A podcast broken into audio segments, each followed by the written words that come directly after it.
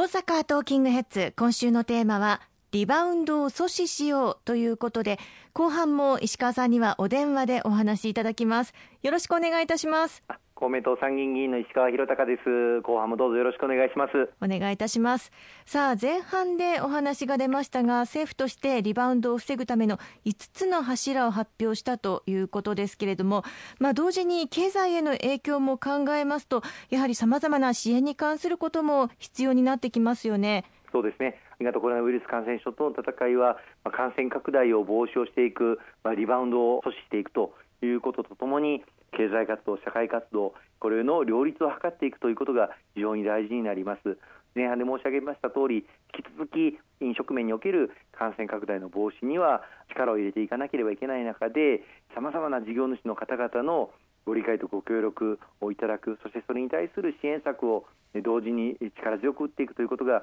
不可欠だというふうに思います、はい、この緊急事態宣言下で時間短縮要請に応じていただいてきた事業主の皆様には時間短縮要請協力金というものがあのお支払いされることになっております。1日あたり6万円給付される、まあ、1か月計算で言いますと180万円給付されるものですが、はい、この緊急事態宣言解除後大阪市内では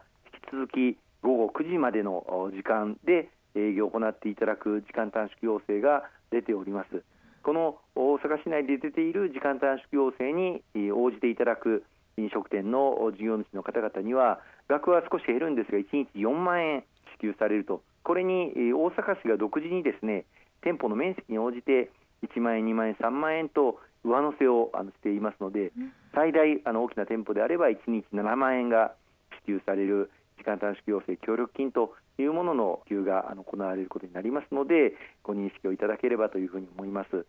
またさらに、えー、飲食店以外の事業主の皆様も大変な特にこの年度末に向けて厳しいギリギリの状況にある事業主の方大変多いと思います。そこで新しくこの3月から始まった支援策といたしまして一時支援金というものが申請が3月8日からスタートいたしました。これはこの1月2月3月売上が50%以上減ってしまった事業主の方が対象になりますけれども個人事業主30万円法人事業主最大60万円の支給があの行われるこの一時支援金ぜひ対象の方はすでに申請が始まっておりますので、はい、申請手続き取っていただければというふうに思います。そしてもう一つ中小企業事業主の皆様にとって新しいことにチャレンジをしようという事業主の方々への支援策として事業再構築補助金というものがまもなく申請がスタートされることになります。このコロナのピンチをチャンスに変えて新しい事業新しい分野に挑戦をしようという事業主の方に100万円から最大1億円補助される事業再構築補助金。ぜひこれもご活用いただきたいと思います、まあ、これらに加えて先般新しく子育て世帯の皆様に対する特別の給付金が公明党の強い主張を受けまして政府で取りまとめられましたので、はい、ここでご紹介をさせていただきたいと思います。お願いします。これはあの昨年ひとり親家庭の子育て世帯の皆様にはお子さん1人5万円昨年の夏とそして昨年年末と2回支給をさせていただいたわけですけれどもひとり親のご家庭も大変なんですが2人親のご両親がいても、まあ、食費やその他経費の質これが大変な状況にあるというお声をたくさんいただいてまいりましたそこで今回新たに1人親もそして、え2人親もともに子育て世帯として生活支援の特別給付金をお支払いをするということになりました。対象の方としては一人親世帯の方であれば児童扶養手当を受給されている低所得の一人親世帯そしてご両親ともにいらっしゃるご家庭であれば住民税非課税世帯の子育て世帯の方が対象になります。お子さん1人当たり一律で5万円が給付されるというものになっておりまして、はい、今後具体的な支給が始まってまいります。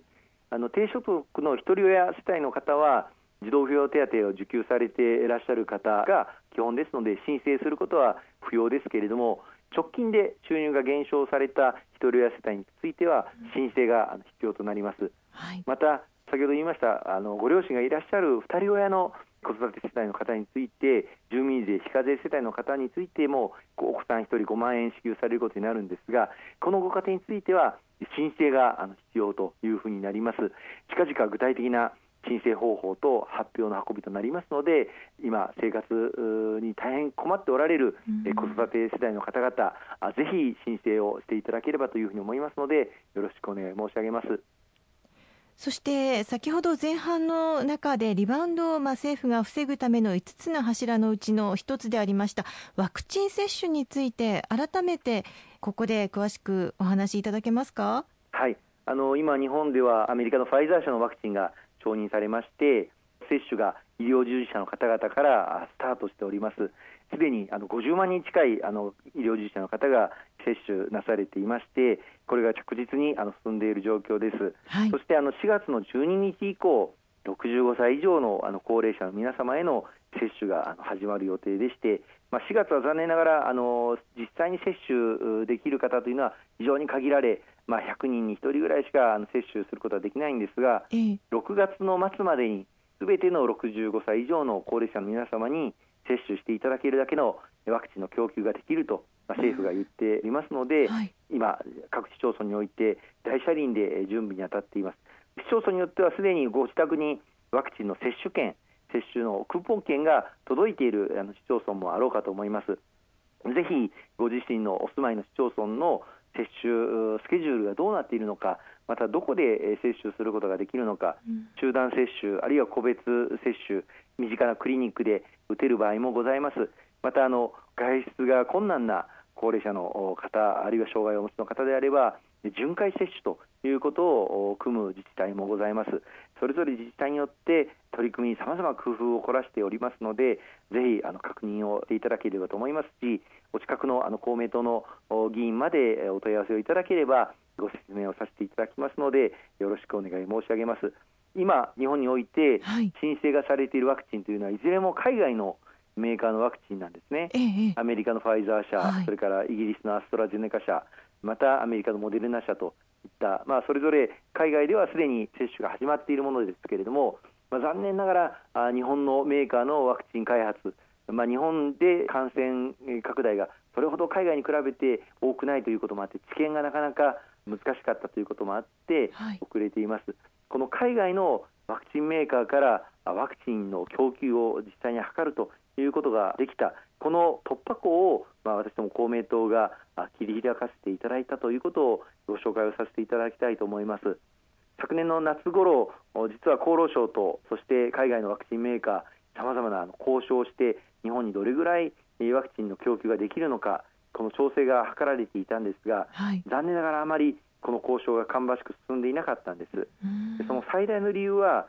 実際日本にワクチンを供給するにあたって必要な財源が日本政府としてどれぐらい確保できるのか、えー、このことが明確でなかったので、まあ、ワクチンメーカーとの交渉もあまり進んでいなかったんですが、はい、その時にあの私ども公明党の同僚議員が国会で質問に立ちましてやっぱり具体的な財源をしっかり示すべきだということを訴え予備費を活用して海外のワクチンメーカーとの交渉を進めてはどうかということをあの訴えさせていただきました、まあ、与党公明党からの主張ということもあって政府としてもこれを前向きに検討しますという答弁が政府からあったんですけれどもこれを皮切りに各海外のワクチンメーカーとの交渉が大きくま進むことになってその後9月に各海外のワクチンメーカーとの交渉妥結に至ったということをこの場をお借りをしてご報告ご紹介をさせていただきたいと思います。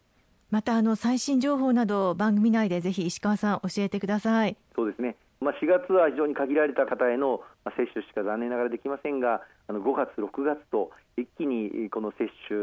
のワクチンの供給量も増えてまいりますので、はい、随時あの情報をこの番組でもご報告をさせていただきたいと思います。今週もありがとうございました。大変にありがとうございました。来週もどうぞよろしくお願いいたします。